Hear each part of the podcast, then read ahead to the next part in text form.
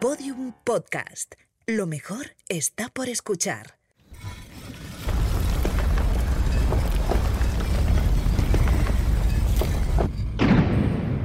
Dentro de la pirámide. Con Nacho Ares. Podium Podcast.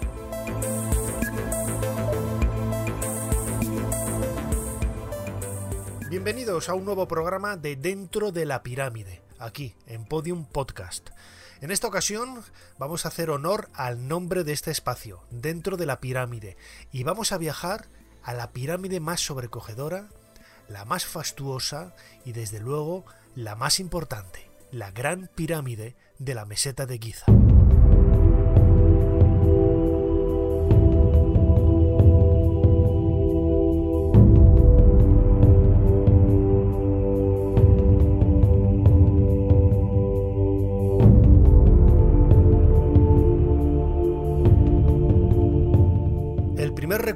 Que yo tengo de mi primer viaje a Egipto en septiembre del año 92, yo tenía pues 22 años recién cumplidos, está ligado precisamente a la Gran Pirámide. Llegué mm, en un avión de la compañía Balkan a través de Sofía, de Bulgaria, pues llegaría sobre las 4 de la mañana a El Cairo. Recuerdo ese camino de autobús por la noche, por la ciudad que nunca duerme, la capital de Egipto. A mí me parecía todo aquello como estar en otro planeta. Nunca había salido de, España. Y me alojaba en el hotel Delta Pyramids de la calle El Faisal, la paralela a la avenida de las pirámides, pues eh, cerca de la meseta de Giza. Mi habitación estaba en la octava planta, en un lugar muy elevado, y contaba con un ventanal gigantesco de vidrio, de cristal, con unas cortinas que las abrías y veías la ciudad extendiéndose delante de ti, un horizonte de luces, de tráfico, a pesar de esas horas de la madrugada. Comenzó a amanecer y apareció una gran calima, una niebla que lo cubría absolutamente todo. No se podía distinguir prácticamente nada de lo que tenía delante de mí.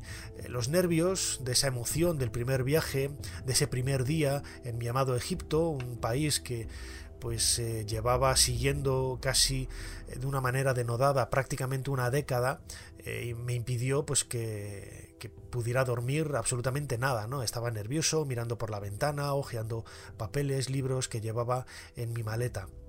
De pronto, en esa niebla, cuando comienza a amanecer y hay un poquito de luz, observo que aparece un vértice que me dejó absolutamente descolocado.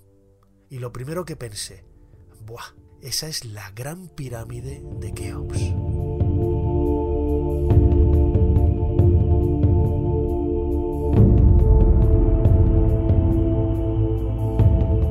Rápidamente volví en mí y agarré la cámara de fotos, hice una fotografía que conservo con muchísimo cariño y que me ayuda ¿no? a recordar de una manera muy viva esa primera visión que yo tuve de la Gran Pirámide saliendo de la nada prácticamente, surgiendo de ese vacío nebuloso en la meseta de Giza.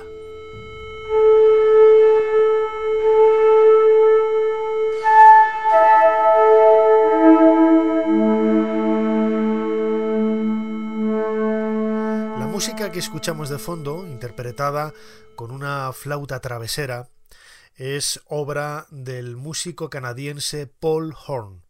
Fue grabada en el interior de la Cámara del Rey, en la Gran Pirámide de Keops, en la meseta de Giza, en el año 1976. This is solo alto flute in the king's chamber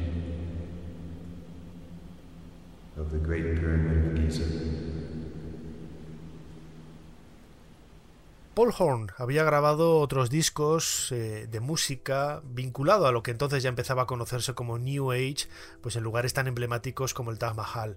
Sin embargo, la sonoridad y sobre todo el eco que había rodeado a la Gran Pirámide como monumento que se había convertido en una suerte de meta de peregrinaje y lo sigue siendo todavía hoy en pleno siglo XXI para millones de personas es lo que le hizo ir allí, pedir los permisos necesarios para poder interpretar eh, su música en el interior de diferentes estancias, no solamente en la Gran Pirámide, sino en otras también de la meseta como la pirámide de Kefren.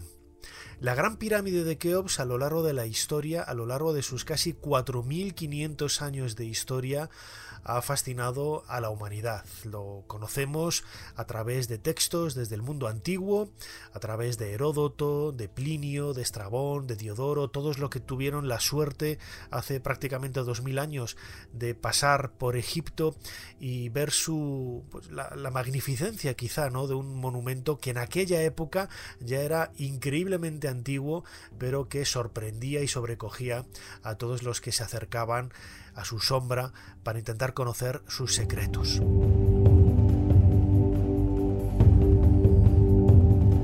Las pirámides de Memphis, no solamente la Gran Pirámide, sino el resto de pirámides que formaban el complejo de, estos monumentos en la región de Memphis, son la única de las siete maravillas del mundo antiguo que siguen en pie. Siempre lo focalizamos todo en la Gran Pirámide, pero en realidad la maravilla, esa maravilla del mundo antiguo eran las pirámides de Memphis en plural. En cualquier caso, la Gran Pirámide, como al ser la más grande, quizás la más importante, la que más eco ha tenido en la historiografía y también en el testimonio de viajeros, es esa referencia a partir de la cual, bueno, pues eh, intentamos buscar eh, los grandes misterios del mundo antiguo y las grandes respuestas a preguntas no menos sugerentes. El monumento como tal mide 230 metros de lado, casi 147 metros de altura.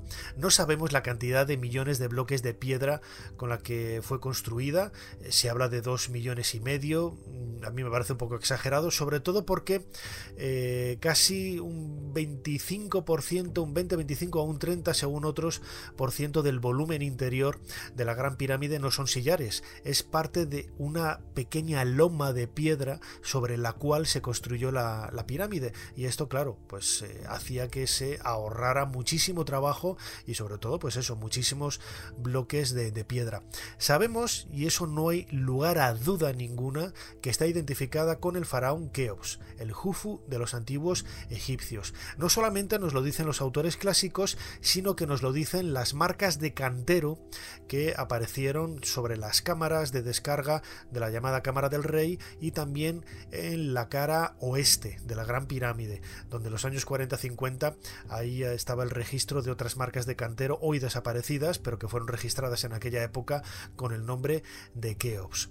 A esto hay que añadir todas las miles de referencias que hay a este faraón y a su pirámide en las tumbas que hay alrededor, tanto en la necrópolis que hay en la zona oriental al este, perteneciente a miembros de la familia, como los que hay en el lado oeste, en el lado occidental, correspondiente a tumbas de altos funcionarios y de personas de la administración de Keops. Nos estamos moviendo más o menos hacia el año 2580, 2560 antes de Cristo como decía antes, hace más de 4.500 años. Heródoto decía que se tardaron 20 años en construirlo, ¿no? Y nosotros tenemos fechas a partir de documentos y de, y de objetos arqueológicos que daban hasta hace relativamente poco 23 años de, de reinado para, para Keops. Sin embargo, en 2013 aparecieron unos papiros en el Mar Muerto, en Wadi el Harf, en donde un tal Merer, que era un funcionario que trabajaba eh, durante la construcción de la Gran Pirámide para Keops, habla del año 26 del reinado de Keops, ¿no? lo que hace pues dilatar aún más eh, los 23 años que eran conocidos, pues seguramente a 26 o 27 o 28 a la espera de que aparezcan nuevos documentos. Esto lo quiero recalcar porque en muchas ocasiones siempre se dice que no, que Keops no tuvo nada que ver con la Gran Pirámide, que la pirámide es alienígena, que la pirámide es mucho más antigua, que pertenece a la Atlántida, etcétera, etcétera, etcétera. Bueno, pues desde mi punto de vista, desde mi modesto punto de vista, aunque son historias y teorías que a mí me han fascinado y me han cautivado y las he seguido muy de cerca, con el paso de los años, con el paso del tiempo y la investigación, la lectura, el conocimiento más o menos que tengo del sitio y del lugar, todo me hace pensar que lo único que sabemos seguro es que la Gran Pirámide la construyó el faraón Keops. Seguro que más de uno está pensando ahora, no, esos nombres, esos grafitos, esas marcas de cantero fueron falsificadas por Howard Weiss, eso no es escritura jeroglífica, eso no tiene sentido, estaba copiando la gramática de Wilkinson, bla bla bla bla bla bla falso, absolutamente falso. Esas marcas de cantero son originales y aparecen en decenas, en decenas de espacios, no solamente en la meseta de Giza, sino en otros complejos eh, faraónicos. Así que hay que leer un poquito más, hay que informarse un poquito más y luego lanzar este tipo de opiniones que están, como digo, descontextualizadas. Realmente no sabemos cómo se construyeron las pirámides. Se ha hablado de teorías de, rampas, una rampa que iba en espiral, se ha hablado eh, de una única rampa que es una teoría ya prácticamente dejada de lado porque la construcción de esta propia rampa eh, conllevaría un esfuerzo aún mayor que el de la pirámide en sí.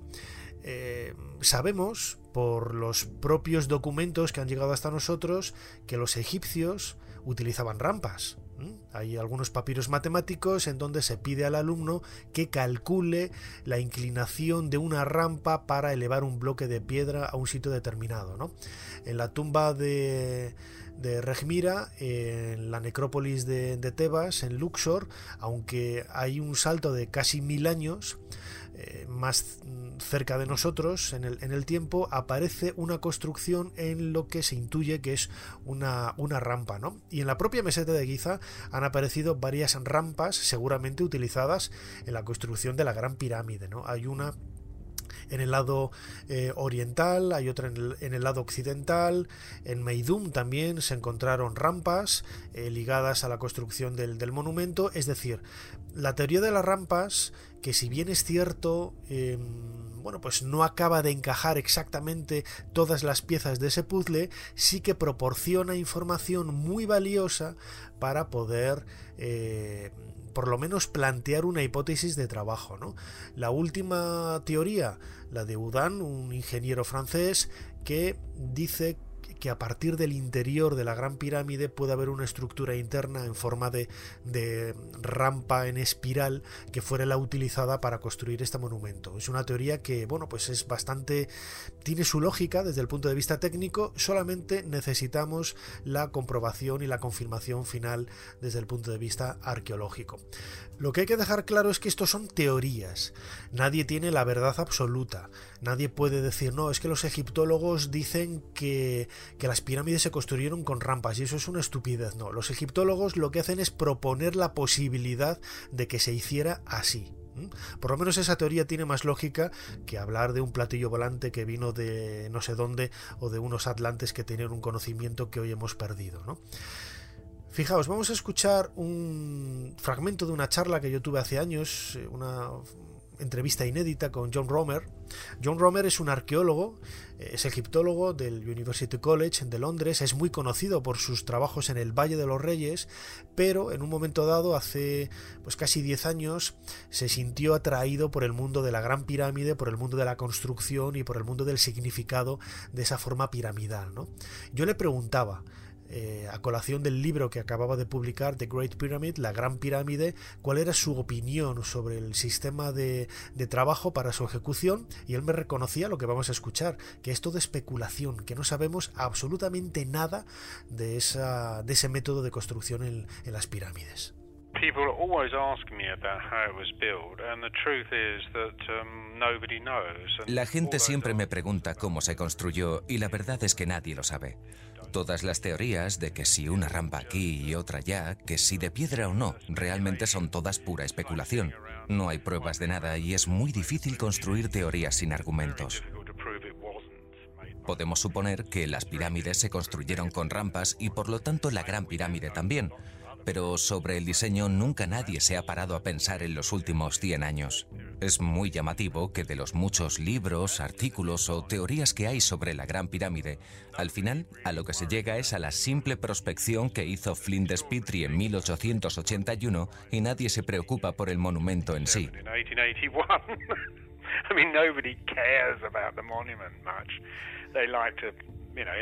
Nadie se ha detenido en ello. Eso es lo que me interesó la exactitud de la geometría que hay en su interior. He trabajado allí con aparatos electrónicos, aparatos ópticos y tengo que decir que estamos ante la construcción más precisa que jamás haya construido el ser humano. Eso es lo que me interesó realmente.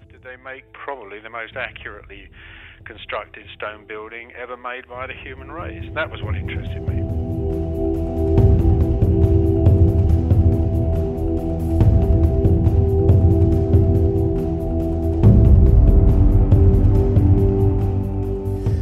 Dice una de las voces más importantes del mundo académico, del mundo egiptológico, no sabemos cómo se construyeron las pirámides. Y es cierto, y eso quizá es lo que le da ese halo de misterio, ese halo encantador al monumento, a la gran pirámide. Si realmente supiéramos todo alrededor de, su historia, pues no sería tan atractivo, ¿no? Y como decía en principio, no sería ese punto, esa meta de peregrinaje para millones de personas todos los años, ¿no? Esto es lo que ha hecho esos vacíos en la historia, porque hay que pensar que, claro, hace 4.500 años el reinado de Keops prácticamente sabemos muy poco, muy poco de él, ¿no? Hay relativamente información al respecto, pero es muy poco lo que, lo que conocemos. Y mm, abre la cancha para que, pues, eh, investigadores, entre comillas, bueno, pues se dediquen a, plantear posibilidades que son todavía más complejas que el propio enigma de la Gran Pirámide. Muchos de los egiptólogos le sucedió a Flinders Petrie, que lo mencionaba ahora John Romer, él se acercó a la, a la Gran Pirámide pues seducido por las teorías de la piramidología que ya nacía en el siglo XIX, ¿no?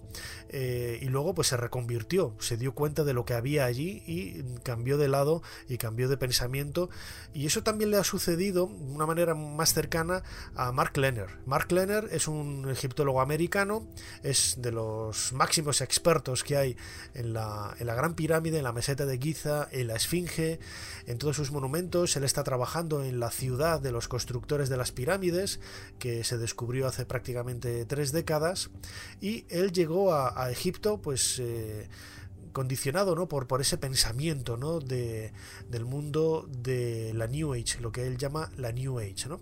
En cierta ocasión le pregunté, le pregunté sobre ello. ¿no? Yo conservo un, un libro que fue su primer libro, que se llama The Egyptian Heritage, el legado egipcio, en donde él hablaba pues de esas teorías de la Atlántida, pero con convicción, ¿eh? O sea, él, él era consciente y él era eh, to estaba totalmente de acuerdo con, con estas teorías. Luego ha cambiado su forma de pensar. Él mismo nos lo cuenta. La primera vez que fui a Egipto lo hice como seguidor de la nueva era. Mis ideas eran muy similares a las de otros investigadores como J. A. West. Entonces, la Fundación Edgar Casey me ayudó a ir a estudiar en la Universidad Americana de El Cairo. Me encantaban estas cuestiones espirituales, por lo que pasé dos años y medio en Egipto antes de volver. Me mezclé en su cultura, aprendí árabe y cuando estudiaba pasaba todo el tiempo que podía en la meseta de Gizeh, por la noche, bajo la luna. Era bastante seguro y podías ir de aquí para allá. Fue entonces cuando comencé a tener una idea muy clara de lo que significaba ese lugar. Mi forma de ver las cosas empezó a cambiar ya que no veía nada de lo que me contaban en la Fundación Edgar Casey sobre los Atlantes o lo que decía Johnny Anthony West. Comencé a estudiar jeroglífico y descubrí títulos, nombres y gente común. Me di cuenta enseguida de todo ello y cambié mi forma de pensar. And my ideas started changing, my belief system changed.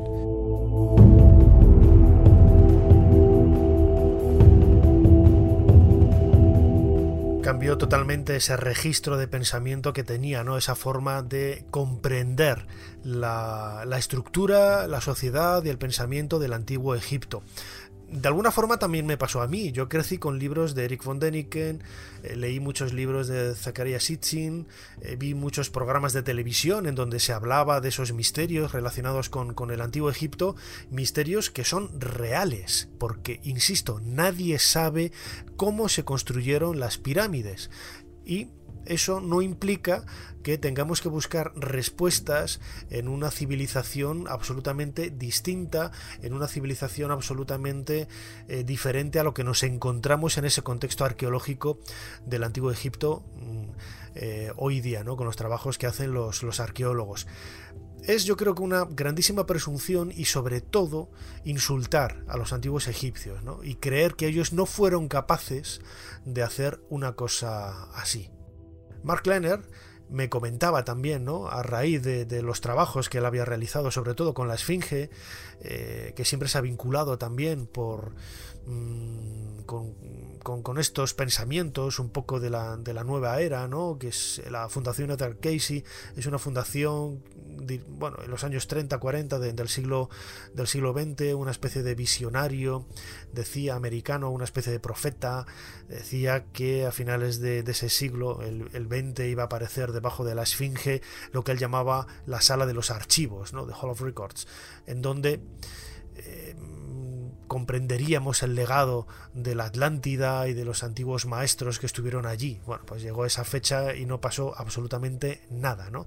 Y se ha demostrado que debajo de la Esfinge han hecho perforaciones, etcétera, y no hay absolutamente eh, nada que pueda confirmar ni de lejos las sospechas de Edgar Casey.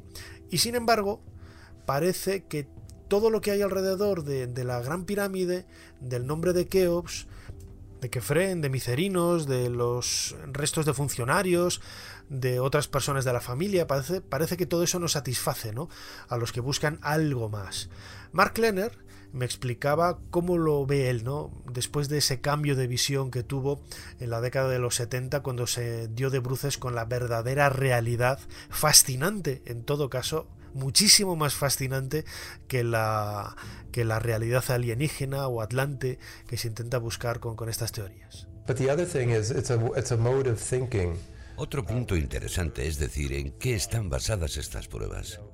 Si dices que no fueron los egipcios de la cuarta dinastía los que levantaron la esfinge, sino otra civilización, entonces planteas la siguiente situación a la que se enfrentan los egiptólogos. Conservamos de la cuarta dinastía cientos, quizás miles de tumbas con los nombres de la gente en jeroglífico. Tenemos sus títulos, conocemos sus relaciones familiares, tenemos sus restos, sabemos sus vínculos con Keops, y ahora, al sur de la Esfinge, hemos descubierto una ciudad solo parcialmente excavada con una extensión de ocho campos de fútbol. Zahi Hawass ha dado con las tumbas de los obreros, cientos, quizás miles con títulos tenemos miles de fragmentos de cerámica. En toda la extensión de la ciudad hemos encontrado miles de huesos de animales. Hemos encontrado miles de evidencias materiales de la gente que estuvo aquí durante tres generaciones. Y todo se fecha en la cuarta dinastía.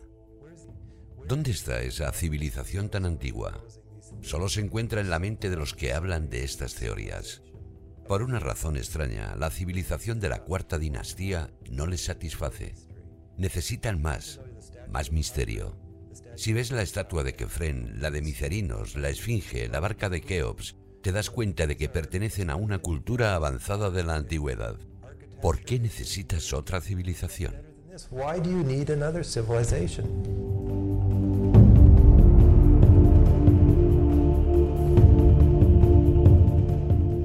Pues para eso, ¿para qué? Para nada. En definitiva, la Gran Pirámide sigue siendo ese elemento mágico de la cultura del antiguo Egipto. Hablar de pirámides es hablar de tumbas. Hay otra leyenda urbana que dice que no, que las pirámides no fueron tumbas porque nunca se ha encontrado una momia en su interior. Absolutamente falso. Falso, pero falso, como un duro de, de goma. La gente más joven no entenderá qué es eso, pero bueno, que lo busquen en, en Google. Ha habido varias pirámides, Raneferef, eh, Merenra, eh, Zoser, donde ha habido restos humanos de precisamente un enterramiento dejado ahí en la, en la pirámide. Hay que pensar que pirámides hay como 125 más o menos en, Egipto. Todas han llegado saqueadas hasta nosotros. Eh, si en las tumbas normales, que hay miles, apenas se cuentan con los dedos de, las manos, las que nos han dejado en un enterramiento y sabemos que son tumbas que podemos esperar de apenas 100 pirámides a lo largo de, la historia cuando estas fueron además construidas mm, en la época más antigua. ¿no? Además, ¿por qué nos van a mentir los egipcios cuando hablan de pirámides como lugares de enterramiento? Eh, los eh, papiros que hay hablándonos del saqueo de pirámides precisamente hablan del enterramiento del faraón que había ahí conservamos los juicios, ¿no? Eh, textos, eh, los sarcófagos, absolutamente todo. Eso sí, las pirámides fueron algo más, algo más que cada vez está más aceptado, ¿no? Eh, eran lugares de peregrinaje, lugares de culto, lugares de, conocimiento. No es una simple tumba tal y como lo entendemos en la actualidad. Era una idea mucho más compleja. Y todo ello ha quedado quizás marcado con la bandera de la Gran Pirámide. Hay varias habitaciones, hay muy pocas habitaciones en el interior de la estructura de, este monumento y claro, nos hemos preguntado siempre si realmente Keops fue enterrado en esa cámara del sarcófago, ¿no? que es una cámara relativamente accesible en el interior del monumento y bueno, eh, Zahi Hawass, mi buen amigo, eh, ex ministro de Antigüedades, uno de los egiptólogos eh, más reconocidos que aparece en todos los documentales de televisión. Esto es lo que me comentaba sobre su opinión de lo que puede realmente esconder la, Gran Pirámide en relación al enterramiento del faraón Keops, el faraón que la construyó. I believe that uh, Khufu Creo que cuando Keops construyó la Gran Pirámide, la tumba más grande y magnífica de la historia, no me lo imagino colocando la cámara funeraria a la vista de todos. Por esto, y es mi opinión, si ves la cámara que hay en el subsuelo de la pirámide, vemos que está inacabada. Todos los faraones, salvo Snofru y Keops, fueron enterrados por debajo de su pirámide. Keops pensó en poner su tumba dentro del propio edificio.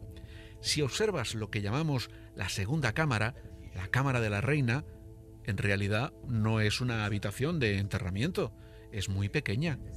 La que tiene el sarcófago, la tercera cámara, fue hecha para engañar a la gente y hacerles creer que dentro estaba el enterramiento del rey. Nacho, acuérdate que enviamos un robot por el canal sur de la Cámara del Rey la primera vez en 1993, con los alemanes liderados por Rudolf Gantenbrink, y encontramos la primera puerta con dos pomos de cobre, que después pudimos perforar con la ayuda de National Geographic, descubriendo una segunda puerta detrás de la primera. Luego apareció una tercera en el Canal Norte. Entonces sentí la convicción de que detrás de estas puertas estaba escondido el verdadero enterramiento de Keops, podrían ser la clave para resolver este misterio. Por eso, la puerta está escondida en un lugar inaccesible de la habitación. Si miras esta pequeña puerta, nunca antes en ninguna de las casi 125 pirámides que tenemos en Egipto, de reyes y reinas, nunca la habíamos visto. Se trata de algo único, algo conectado solo con Keops. Esta es la razón por la que yo creo que estas piedras, estas claves, esconden realmente los tesoros de Keops.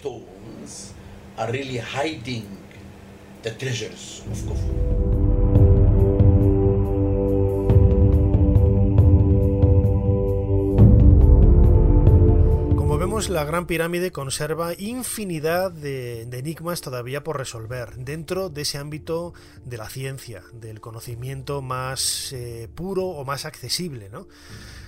La presencia de posibles tesoros ocultos, como decía ahora Hawass, en la Gran Pirámide viene también a colación de las investigaciones que se han realizado en los últimos años utilizando una técnica de muones, de esas partículas eh, estelares que llegan de la atmósfera, atraviesan la atmósfera y llegan a la, a la Tierra.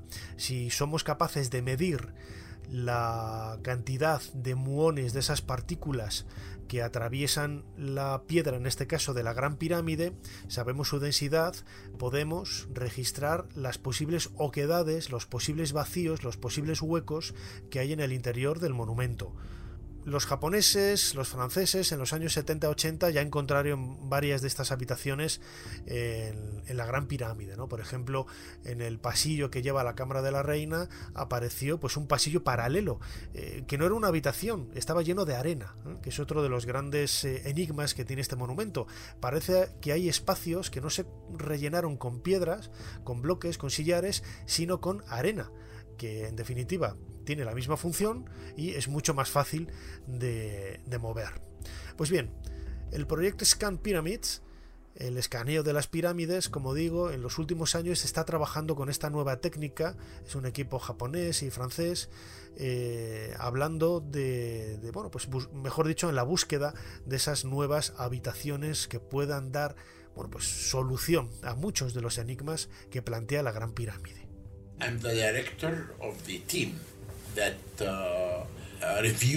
Soy el director del equipo que revisa el trabajo del proyecto Scan Pyramids, junto con el americano Mark Lenner y Miroslav Barta, de la República Checa. Y lo que este equipo anunció es la existencia de dos vacíos, uno detrás de la entrada principal de la Gran Pirámide y otro de 30 metros de largo sobre la Gran Galería. En relación a ese primer vacío en la entrada principal, ya sabíamos de él, fue publicado por Dieter Arnold, quien habló sobre la construcción de la pirámide. Y no es inusual que los antiguos egipcios, a la hora de hacer un corredor descendente, dejaran vacíos. En relación al que hay sobre la Gran Pirámide, el equipo no ha definido exactamente de qué se trata. Unas veces hablan de 30 metros, otras veces dicen más, pero no han concretado de qué se trata este vacío. Esta es la razón por la que hemos pedido que hagan más trabajos para concretar en mayor grado qué es lo que hay sobre la Gran Galería. Nacho, tienes que saber que cuando los antiguos egipcios construyeron la Gran Pirámide, usaron la base de roca sólida de la meseta y sobre esta base colocaron bloques de piedra grandes y pequeños. Por lo tanto, la Gran Pirámide de Keops cuenta con numerosos vacíos. Por eso tenemos que ser cuidadosos, porque cuando muchos de estos equipos hablan de revelar los secretos de la pirámide, están hablando solo de huecos. Somos arqueólogos y no tenemos que hablar de habitaciones secretas. Then we have to be careful not to use the word secret.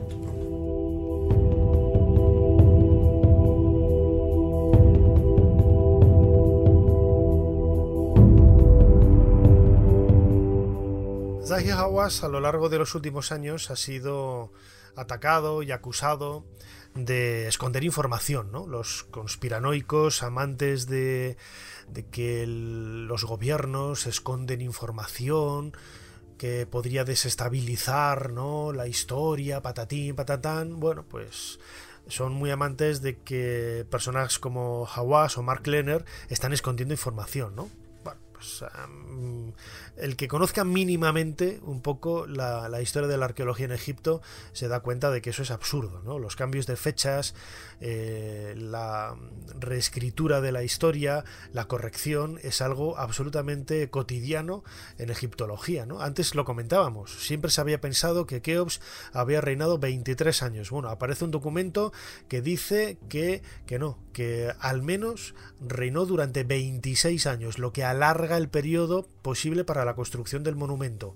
Y nadie ha dicho nada en contra de ello. La, egiptología no ha negado ni ha escondido esa información. Es que es absurdo, es, una tontuna realmente grande. Hawass está acostumbrado a que le acusen eh, este tipo de grupos de investigación que realmente, bueno, como decía yo una vez, ¿no? Uno se puede hartar de ver las pirámides y no aprender nada, ¿no? Que es lo que, es lo que sucede a muchos de estos eh, grupos. Y Hawass es muy claro a la hora de, de enfrentarse a ellos. Te quería comentar que ahora mismo hay mucha gente que me ataca porque dice que escondo esta clase de descubrimientos. Y no es verdad. Yo soy científico y no puedo decir nada que no sea científico, como hablar de cámaras secretas. Mark Lenner, Miroslav Barta, Rainer Stadelman y yo mismo pensamos que no se puede definir un simple vacío como una cámara secreta. Define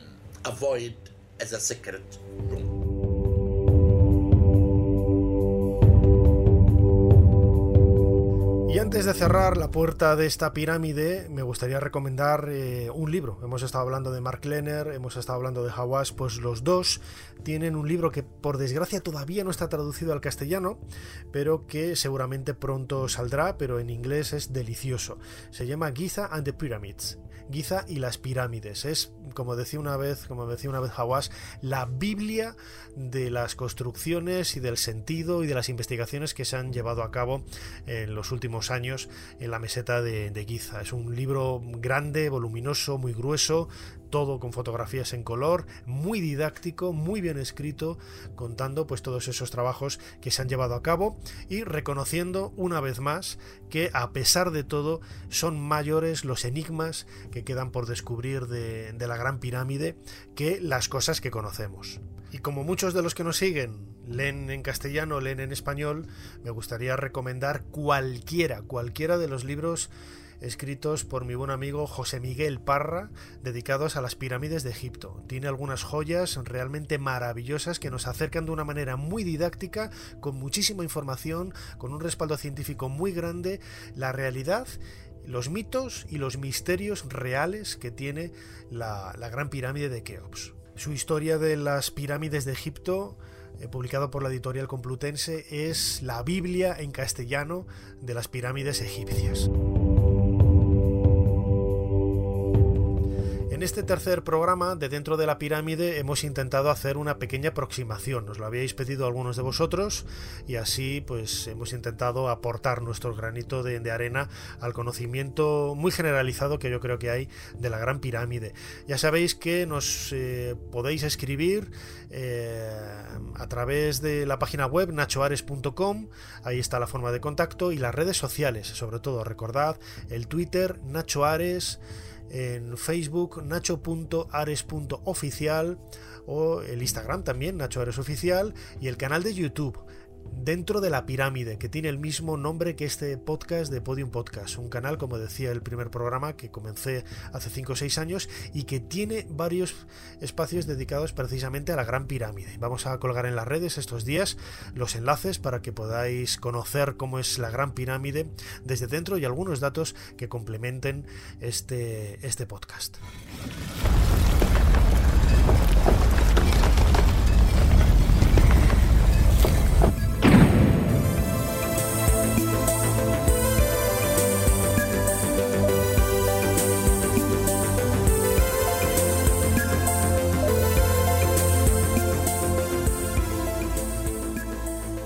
Ahora sí, cerramos la puerta de nuestra pirámide, acabamos el programa. Recordad que lo podéis seguir a través de las plataformas, la aplicación sobre todo de Podium Podcast, en la que podéis suscribiros y dejar los comentarios y las valoraciones. Los comentarios, como siempre, respetuosos en todos los sentidos. También los podéis encontrar en iVoox, en Apple Podcast, en Google, absolutamente en todas las plataformas vais a encontrar este programa dentro de la pirámide. No queda más que daros las gracias por estar ahí y nos seguimos viendo para intentar conocer, para intentar descubrir más secretos dentro de la pirámide.